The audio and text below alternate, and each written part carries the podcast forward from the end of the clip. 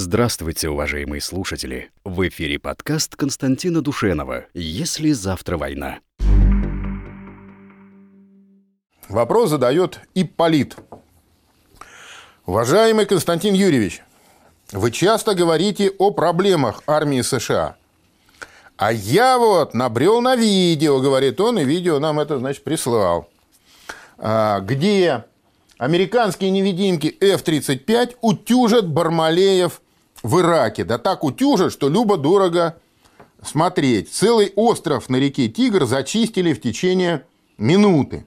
Что-то не похоже эта картинка на ту, что вы нам в своих передачах рисуете. Вы не находите? Может, стоит скорректировать свою позицию и не вешать нам лапшу на уши так беспардонно? Ну, давайте разбираться. Давайте разбираться. Для начала давайте поговорим о проблемах, которые реально существуют в вооруженных силах Соединенных Штатов. Ну, перечислим кратко хотя бы те, о которых мы говорили, которых мы касались в своих передачах. Ну, начнем с флота. Значит, а, сейчас в американском флоте где-то около 280 боевых кораблей. А, американские адмиралы и Трамп вслед за ними а, говорят, что штатам нужно минимум 350 боевых кораблей, ну и под, надводных кораблей и подводных лодок, для того, чтобы флот американский мог решать стоящие перед ним задачи. Трамп обещал этот флот из 350 единиц значит, построить, но а, реализовать это, как выяснилось, реализовать это на практике невозможно. Почему? Во-первых, а, корабли стареют, причем стареют они быстрее, чем строятся новые корабли. То есть строительство новых кораблей не восполняет той убыли, которая происходит вследствие естественного старения и выбывания из боевого состава кораблей, которые там служат по 40, некоторые уже там по 50 лет. Понимаете? А продление сроков эксплуатации, вот опять же, американцы начинают заниматься э, очковтирательством, ну, американские адмиралы. Они что делают? Им же нужно, так сказать, отчитаться о том, что все-таки растет. Президент же обещал избирателям они продлевают кораблям сроки эксплуатации. Ну, вот, условно говоря, там предполагалось, что э, больше половины американских э, ракетных крейсеров Тикандерога, их сейчас э, на бумаге числится 22 единицы, если не ошибаюсь. Да? Вот э, по планам уже больше половины должны быть списаны в резерв. А им берут и продлевают там на 10 лет сроки службы. То есть они реально как бы остаются в своем вот этом вот э, старом состоянии, которое затрудняет эксплуатацию, они не вылезают из ремонтов, у них ограниченные возможности боевые, да? но на бумаге они числятся как, так сказать, полноценные боевые корабли. Важно еще что? Что прорывные, ну, так называемые прорывные проекты, которые американцы так широко рекламировали, там Замвалд, вот этот суперэсминец знаменитый, они провалились. Они провалились. 32 корабля уже должны были построить американцы этих замволта. Оказалось, что это э, чудовищно дорогая и, в общем, бесполезная такая баржа, этот плавающий утюг, да, который они даже не знают, куда приспособить. В результате вот у них хошь не хошь, три корабля они построят, но от этих кораблей больше головной боли, чем э, какой-то реальной пользы. Непонятно даже, куда их воткнуть в рамках вот, э, той концепции военно-морской, которая существует сейчас э, на флоте американском. Это вторая причина. Первое – старение кораблей. Второе – значит, провал вот этих а, проектов будущего, да, прорывных суперпроектов. Причем а, точно так же провалились на самом деле проекты, ну или почти, со строительством новых а, авианосцев, вот этот Джеральд Форд, который они строят. Но они не признаются, конечно, в этом никогда. Он им уже стоил 14 миллиардов долларов. Они его формально приняли в состав флота в 2017 году. На боевую службу он сможет выйти в лучшем случае где-то году в 2022. Это еще если, если хорошо, если получится. А у них уже второй авианосец строится. Да? Кеннеди. А, прибрежные, так называемые литеральные корабли. Тоже построили их несколько десятков. Выяснилось, что они абсолютно бесполезны в современных условиях. На них практически вооружения никакого нет. Там стоит артиллерийская система и есть а, вертолетная площадка. Они сейчас на ходу начинают их переделывать, модернизировать. Кстати, поскольку у них нет своих ракет, они у норвежцев закупили противокорабельные ракеты, которые собираются устанавливать, чтобы хотя бы чуть-чуть как-то поднять боевую эффективность вот этих своих литеральных кораблей. Но это корабли, которые э, предназначены для действия в, не в открытом океане, а в, э, в морской зоне.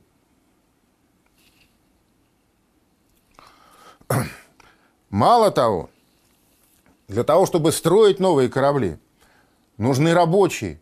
Их нет, их не хватает. То есть вот эти вот 350 новых э, боевых кораблей невозможно достичь этой цифры, потому что просто э, американская кораблестроительная промышленность не обладает необходимым запасом рабочих рук.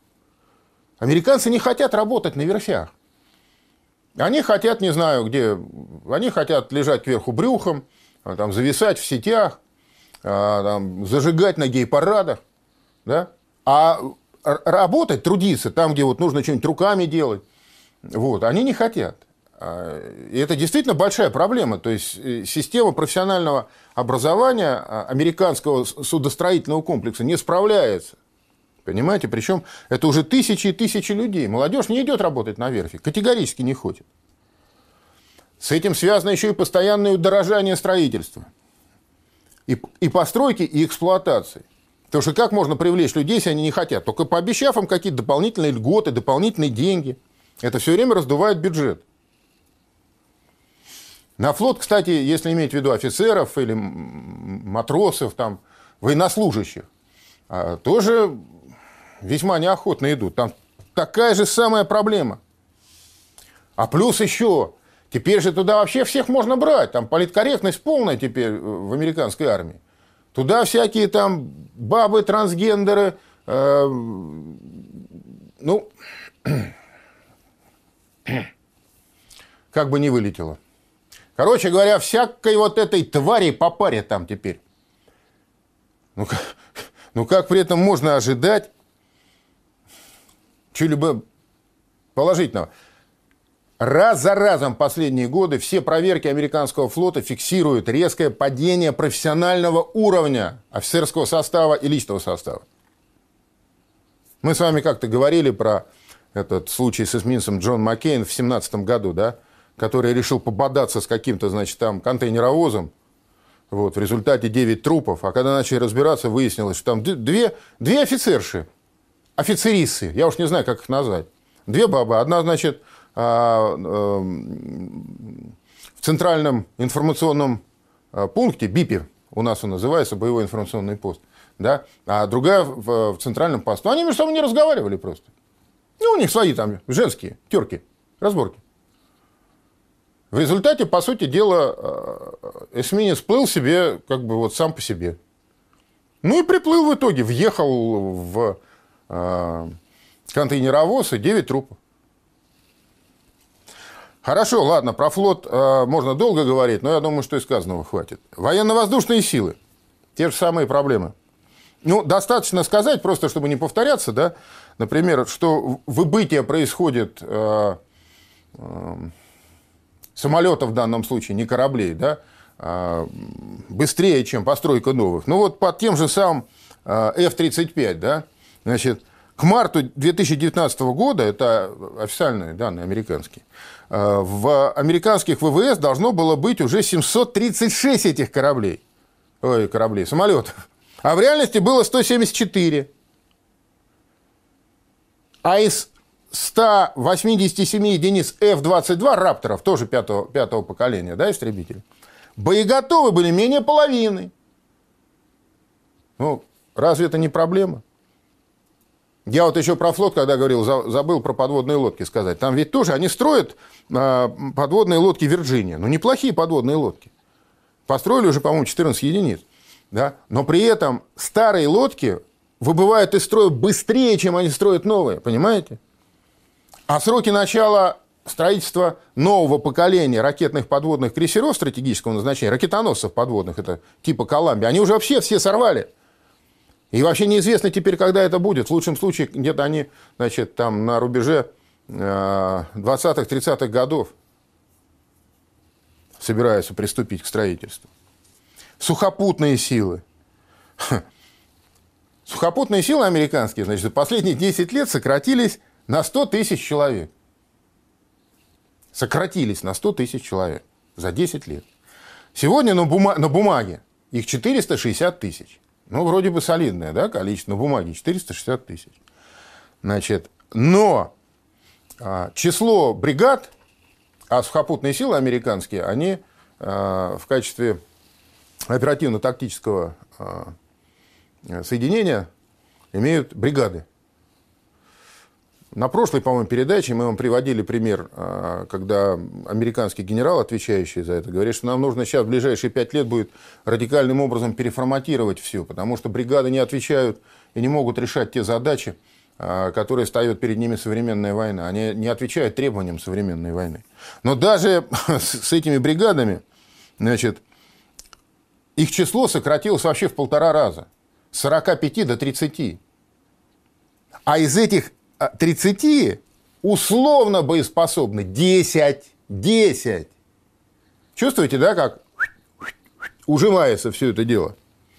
Вот а, генерал Дэниел Эллин, это заместитель начальника штаба американских сухопутных войск, в 2016 году заявил на слушаниях в Конгрессе, мы уступаем нашим противникам как по огневой мощи, он сказал, we are outgunned, так и по дальности действия вооруженных, э, по дальности действия наших вооружений, outranged. И все это из-за того, что пользуемся устаревшей техникой, outdated. А в 2017 году он заявил, сегодня в случае неожиданного кризиса сухопутные силы США смогут послать в бой всего, как вы думаете, сколько? Три бригады. Это не я придумал. И это не какой-то там квасной, лапотный и ватный пропагандист придумал. Это сказал, напомню, заместитель начальника штаба американских сухопутных войск, выступая в Конгрессе. Ну, в значительной мере э, э, это все следствие того, что американцы решили, что они уже главные навсегда. Мы не раз об этом говорили. И в частности, что касается сухопутных войск, они отказались разрабатывать э, новое поколение танков, вообще тяжелой бронетехники. Они сказали, что да, она не нужна нам. Это все устарело. Мы будем держать весь мир в узде с помощью там, наших новейших технологий, господства доллара и так далее и тому подобное. А вот мы-то этого не сделали. Вот мы такой глупости не совершили.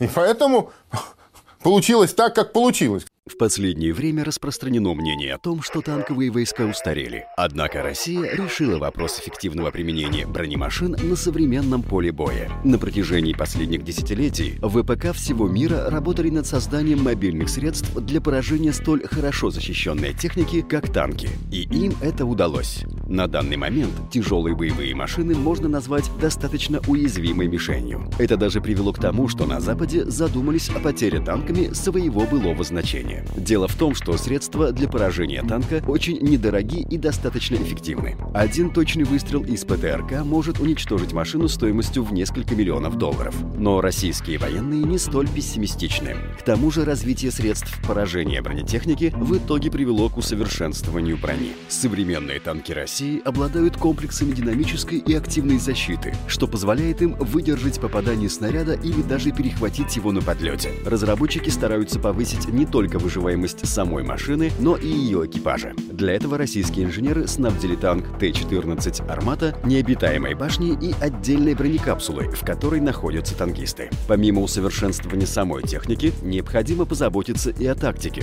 которая также позволит серьезно повысить выживаемость танка. В том случае, если войска образуют единую систему управления тактического звена, бронетехнике удастся проявить все свои лучшие качества на поле боя. Российские военные постоянно участвуют в мероприятиях мероприятиях по огневой подготовке, что, без сомнения, серьезно повысит эффективность бронемашин и снизит вероятность их поражения. Мы русские. С нами Бог. Господи, благослови. Ну вот, а теперь давайте вернемся конкретно вот к тому видео, которое нам наш зритель Полит в самом начале прислал. А, значит, это видео покажите нам еще раз. Это, значит, а, было снято 11 сентября. Это э, некая, так сказать, ковровая бомбардировка США в Ираке, так называется. Но на самом деле это не ковровая бомбардировка, это остров Канус на реке Тигр, укрепрайон боевиков ИГИЛ, и американские средства массовой информации сообщили, самолеты F-35 и F-15 сбросили около 40 тонн бомб на этот остров, да? Но здесь вот при желании эти взрывы можно посчитать, да, которые там на острове э, происходят. Где-то около 40 взрывов. То есть, один боеприпас, который туда сбросили, он весил примерно одну тонну. Значит, это были, конечно, не бомбы, это не была ковровая бомбардировка. Примененный боеприпас – это ракета АГМ-158. Покажите нам ее, пожалуйста. Вот. Значит, это разработка середины 90-х годов. А, началось производство в 1998 году. Первые версии этой ракеты имели дальность полета 360 километров. Но вот пару лет назад увеличили до 980 километров, причем увеличение дальности произошло за счет а, высотной траектории полета, где значит, э, из-за разреженной атмосферы меньше топлива тратится, и за счет уменьшения веса головной части. Ну, в общем, как бы то ни было, около 2000 единиц этих боеприпасов э, произведено. Это ракета э, дозвуковая, скорость полета ее колеблется там, от 775 до 1000 км в час. Предполагалось, что она будет универсальная, что ее примет на вооружение не только э, военно-воздушные силы, но и флот американский. Но там произошла какая-то таинственная история. Значит, в 2005 году ВМС США отказался флот американский отказался от закупок почти 500 единиц этой ракеты. Вот. Тогда стоимость серийного образца составляла около 500 тысяч долларов, сейчас она где-то порядка миллиона долларов составляет. Но сама ракета серьезная, она предназначена для поражения важных стационарных целей. По мобильным целям она не применяется. У нее проникающая боевая часть на 20 метров грунт может проникнуть или пробить 2 метра э, железобетона. 450 килограммов э, значит, а круговое вероятное отклонение при коррекции по GPS составляет до 3 метров. Да? Значит, масса самого взрывчатого вещества в этой ракете составляет 109 килограммов. Вот. А носителями ее являются либо вот эти невидимки F-15, F-35, которые могут нести две ракеты. Или старые, четвертого поколения, э, самолеты F-15. Но они зато могут по три ракеты такие нести. А Бармалеям, которые сидят на этом острове, вообще по большому счету без разницы. Невидимка над ними там пролетел, видимка над ними пролетел. У них все равно ни зенитно-ракетных комплексов, ни радиолокационных станций нету. Так что в данном случае применение невидимых для такой операции совершенно избыточно и не имеет вообще никакого, так сказать, э, смысла. Ну вот, э, значит, скорее всего, вот э, звено эскадрильи, я не знаю, как правильно назвать, короче говоря, группа самолетов американских, состоявшая из F-35 и F-15, сбросила по заранее зафиксированным целям вот на этом острове где-то около 40 вот этих ракет АГМ-58. Вообще э, интересно, когда начинаешь поближе в этом вопросе разбираться, у американцев они очень гордятся этим. Гордились и до сих пор гордятся. Но, на мой взгляд, это по глупости, но,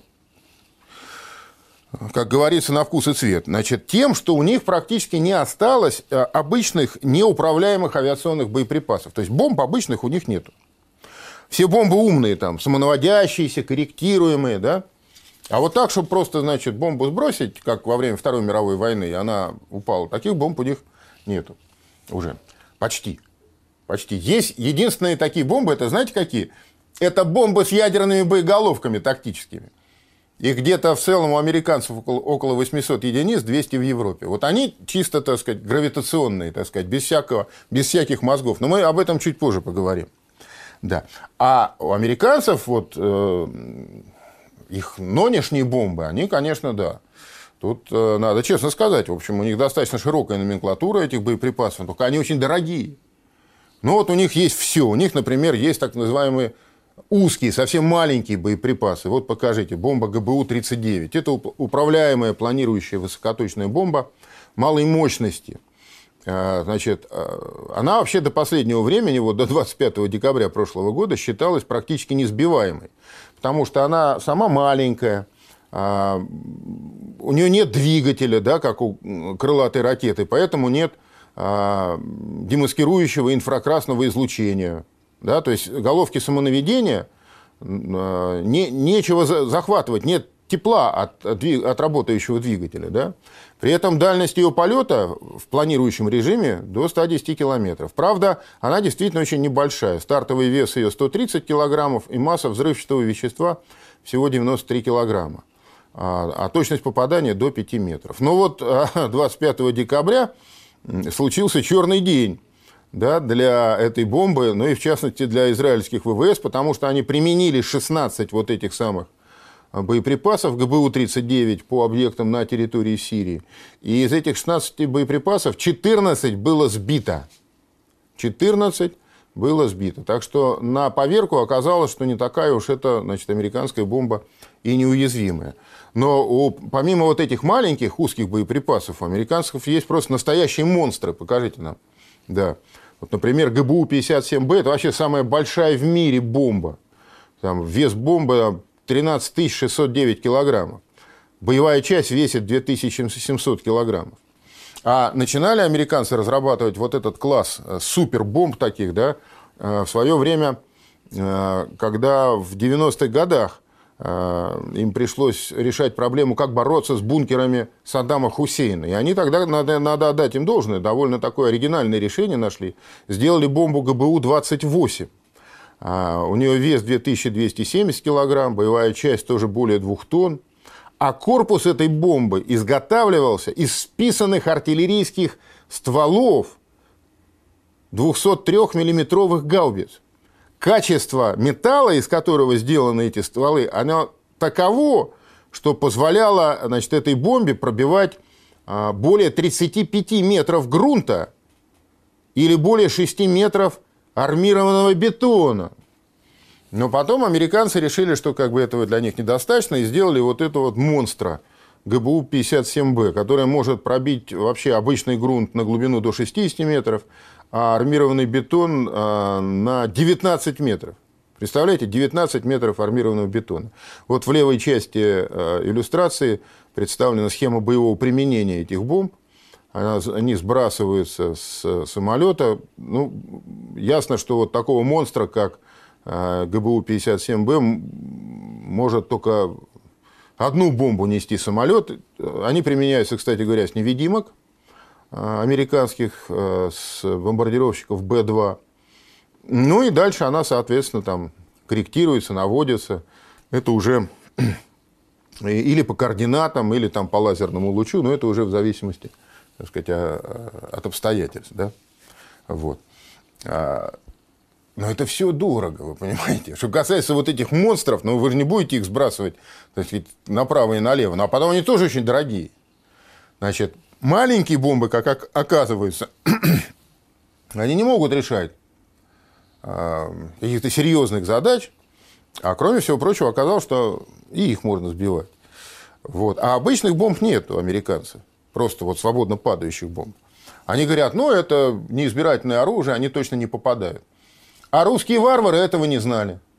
Вот представляете, беда какая. Им кто-то забыл рассказать, что невозможно довести эффективность свободно падающего боеприпаса э, до эффективности, сравнимой с боеприпасом управляемым, самонаводящимся или корректируемым. Ну, не знали этого русские инженеры. Возьми да изобрети, понимаешь, систему Гефест у нас, да? Это авиационный прицельно-навигационный комплекс. Специальная вычислительная подсистема СВП. СВП-24 – это для бомбардировщика Су-24М. СВП-25 для штурмовика Су-25. Или СВП-22 для дальнего бомбардировщика Ту-22М3. И эта система ГЕФЕС себя прекрасно проявила в Сирии, просто замечательно. Зная координаты точки прицеливания, с помощью ГЛОНАСС они определяются, да? Система Гефест вычисляет оптимальную точку сброса боеприпаса с учетом высоты полета, скорости полета носителя там, и многих других факторов, скорости ветра, даже влажности воздуха. И оказалось, что рассчитывая таким образом по тем алгоритмам, которые значит, наши ученые а, заложили, рассчитывая таким образом точку сброса обычных, обычных свободно падающих боеприпасов, можно а, достичь эффективности удара, боевой эффективности, их сравнимой с, с умными, с корректируемыми, самонаводящимися бомбами. И опыт Сирии это прекрасно доказал. Но только эти бомбы, они, естественно, в 50 раз дешевле. Потому что в них-то вообще там ничего такого сложного нет. Есть корпус, есть аэродинамические поверхности, какое-то оперение соответствующее, есть а, взрывчатое вещество. Эти фабы, фугасные авиабомбы или бетонобойные бомбы, они есть в самых разных калибрах, 250 килограмм, 500 килограмм, до полутора тонн такие бомбы у нас есть. Мы их все применяли в Сирии, и они все доказали свою высокую эффективность. Вот так вот. Да. Кстати, уж если мы заговорили о бомбах, значит, тем более, что я упоминал э, и про ядерные бомбы э, американские, которые единственные у них остались свободно падающие бомбы. Значит, это бомбы серии э, Б-61. Они хотели модернизировать. Мы с вами много говорили про проблемы ядерного комплекса. Американцы их хотели модернизировать, потому что говорили, что у русских значит, э, очень много там тактического ядерного оружия, у нас мало. Э, и мы сделаем вот из старых этих бомб замечательные. Мы сделаем тоже планирующие эти бомбы. Они у нас будут планировать и наводиться там по GPS, и будут попадать с высокой точностью, и мы сделаем там э, ядерные боеголовки с регулируемой мощностью, там можно будет разную, так сказать, мощность устанавливать на них. Короче, вот Разговор об этом пошел где-то еще в 2017 году. В 2000... Они несколько раз испытали макеты, макеты этих бомб. А, по всему миру показали значит, видео этих испытаний. Сказали, ну все, в 2020 году начнем ставить на вооружение лучшие в мире. И вот 5 сентября американские средства массовой информации, в данном случае журнал Defense News, то есть новости обороны, а, пишут, модернизированные боеголовки для атомных бомб столкнулись с новыми трудностями. О как! Кто бы мог подумать, да? Вдруг откуда ни возьмись, появились непредвиденные трудности. И в этой статье, значит, говорится следующее. Производство авиационных ядерных бомб Б-61-12 столкнулось с непредвиденной отсрочкой, как минимум на полтора года – также отсрочено производство новых боеголовок W-88 для баллистических ракет Trident-2 на атомных подводных ракетоносцах. Обе программы числились среди главных приоритетов Пентагона. Производство должно было начаться в 2020 году, но теперь этого не случится. Новые боеголовки должны были служить еще 20-30 лет, но испытания выявили – что они будут намного менее долговечны.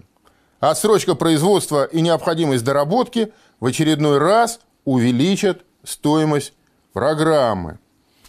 Так это вот деликатно высказано, да? Вы понимаете, что значит менее долговечный? То есть оказалось, что надежность, надежность ядерных боеголовок американских, она не выдерживает никакой критики. То есть она недостаточна. При этом американцы, так сказать, вот на эту модернизацию а, возлагали очень серьезные надежды. Дело в том, что а, Россия превосходит а, американцев в тактическом ядерном оружии в несколько раз. Ну, там разные эксперты разные цифры называют. Там от, от, от трехкратного до десятикратного превосходства.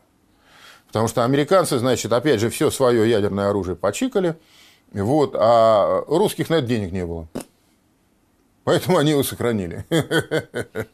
А теперь начинают модернизировать. Понимаете, у нас сохранилась вся линейка тактических ядерных боеприпасов. А, ядерные боеприпасы для торпедного оружия, для противолодочного ракетного оружия, для а, тактического, оперативно-тактического ракетного оружия, для авиационных боеприпасов, против, противовоздушных для зенитных ракет ядерной боеголовки. Все это есть, сохранилось у нас. У американцев нет ничего. Вот были только эти свободно падающие бомбы. Еще они решили подкрепить а, значит, свой потенциал тактического ядерного оружия а, легкими боеголовками, которые они собирались устанавливать вот на Трайденты, на ракеты на подводных лодках. Причем зачем? А, в американском мозгу воспаленном родилась идея о том, что у русских есть коварная стратегия, которую сами американцы назвали эскалация ради деэскалации. То есть американцы, значит, как рассуждали, что коварные русские в случае какого-то кризиса могут применить ядерное оружие тактической небольшой мощности по какой-нибудь второстепенной цели, чтобы показать свою решительность и готовность. А нам будет нечем ответить. Мы же на это единичное применение тактического ядерного оружия не, не можем ответить массированным ядерным ударом глобальным. Потому что тогда русские ответят, и привет, все, все закончится. Массированные ядерные удары переведут войну в э, глобальную термоядерную, которая закончится тем, что и Соединенные Штаты, и Россия просто перестанут существовать. И американцы сказали, нет, нам нужно иметь э, что-нибудь, что мы могли тоже тактическое, такое достаточно маломощное, в ответ на русское коварство. Да? Мы ему могли ответить э, как бы симметрично. Но бомбы, которые у них есть, они свободно падающие. В том смысле, что, значит, если вы хотите какую-то цель поразить, ваш самолет должен быть над этой целью. Почти. Чтобы применить обычную бомбу. Но зенитно-ракетные комплексы, которые есть у русских, рассудили американцы, вряд ли допустят наш самолет на такое расстояние. А вот сбить э, боеголовку ракеты Трайден они не смогут. Поэтому давайте мы какое-то количество значит, боеголовок и ракет э, Трайден оснастим вот этими маломощными, маломощными головными частями. Ну, как выяснилось в итоге, Значит, может быть, когда-нибудь улита едет, когда-то будет, да, значит, э, но в любом случае в сроки они опять не уложились, и, честно говоря, я не, не уверен, что вот эта вот задержка, она ограничится там вот этими двумя годами. Что-то мне шепчет, что это может так длиться, длиться и длиться. Проблемы американских вооруженных сил становятся все очевиднее. Это проявляется и в воздухе, и на земле, и на море. Вот, к примеру, 31 августа американские СМИ сообщили, военный флот США больше не имеет авианосцев для патрулирования Атлантического океана. Не верите? Зря. Это чистая правда. Об этом печальном факте журналистам сообщил представитель командования ВМС США Скотт Миллер. Он сказал, график боевого дежурства авианосных ударных группировок нарушился из-за поломки авианосца Гарри Трумэн, который должен был нести боевую службу в составе второго флота в Северной Атлантике. Корабль должен был заступить на боевое дежурство летом, но вместо этого отправился на верфь, где проходит ремонт. У авианосца обнаружена проблема в корабельной энергосети, требующая анализа и времени на ремонт. Корабль находится в военно-морской верфи Норфолка, чтобы определить причину и масштаб неисправности. А знаете, что это значит в переводе с американско-дипломатического на русский? А вот что. Это значит, что Труман был единственным единственным боеспособным авианесущим кораблем в Атлантике, что второй американский флот, зоной оперативной ответственности которого является Северная Атлантика, а главной задачей противодействия нашему Северному флоту, остался без авианосного прикрытия как минимум до конца следующего 2020 года. Дело в том, что ни один из семи американских авианосцев, базирующихся на Атлантическом побережье США, после поломки Гарри Трумана выйти на боевую службу не может. Все они или ждут ремонта, или находятся на ремонте или проходят послеремонтный период. Причем единственный более-менее боеготовый авианосец Дуайт Эйзенхауэр, недавно закончивший 18-месячный ремонт, еще как минимум год будет сдавать различные учебные задачи, выполнение которых необходимо, чтобы допустить его команду к полноценному боевому дежурству. Похоже, сбываются самые мрачные пророчества американских военачальников. Так, еще в 2015 году Шон Стекли, министр ВМС США, заявил Конгрессу. На протяжении протяжении 70 лет американские президенты в моменты кризиса спрашивали, где сейчас наши авианосцы?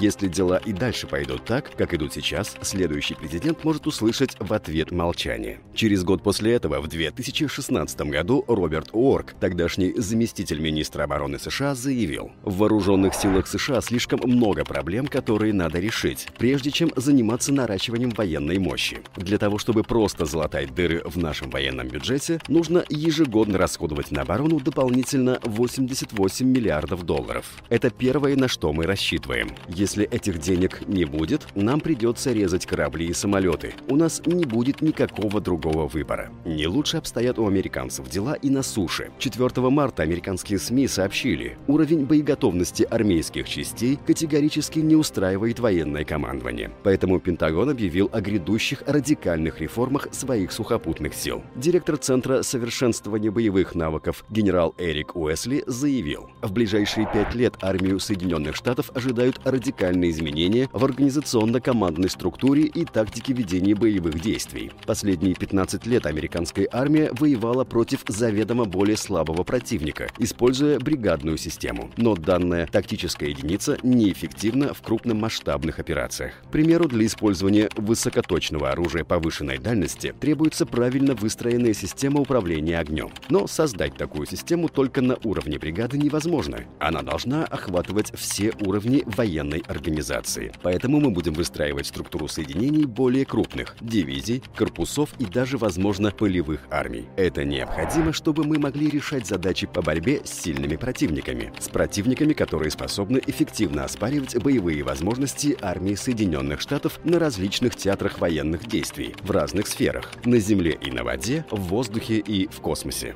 Впрочем, в воздухе у Пентагона дела тоже не ладятся. С широко разрекламированными истребителями-невидимками у дяди Сэма возникли очередные неприятные проблемы. Так, 11 марта СМИ сообщили, американцы вывели все свои хваленые рапторы F-22 с Ближнего Востока. Спросите, почему? Ответ до обидного прост. Дорого и сложно эксплуатировать. Типа климат не подходит. Песок, жара. Короче, стелс-покрытие нужно менять после каждого вылета, а на это денег не напасешься. То есть F-22 оказались просто негодными для интенсивной боевой эксплуатации. Сами посудите, к осени 2018 года боеготовность парка «Рапторов» снизилась до 48%. То есть из 187 единиц F-22 боеготовы к этому моменту были лишь 89-90 самолетов. Что же получается? Американцы грозно привезли в Сирию свои невидимки, показали их нам, разрешили нашим ЗРК С-400 снять их радиолокационные портреты. Потом типа поняли, что эксплуатация этих невидимок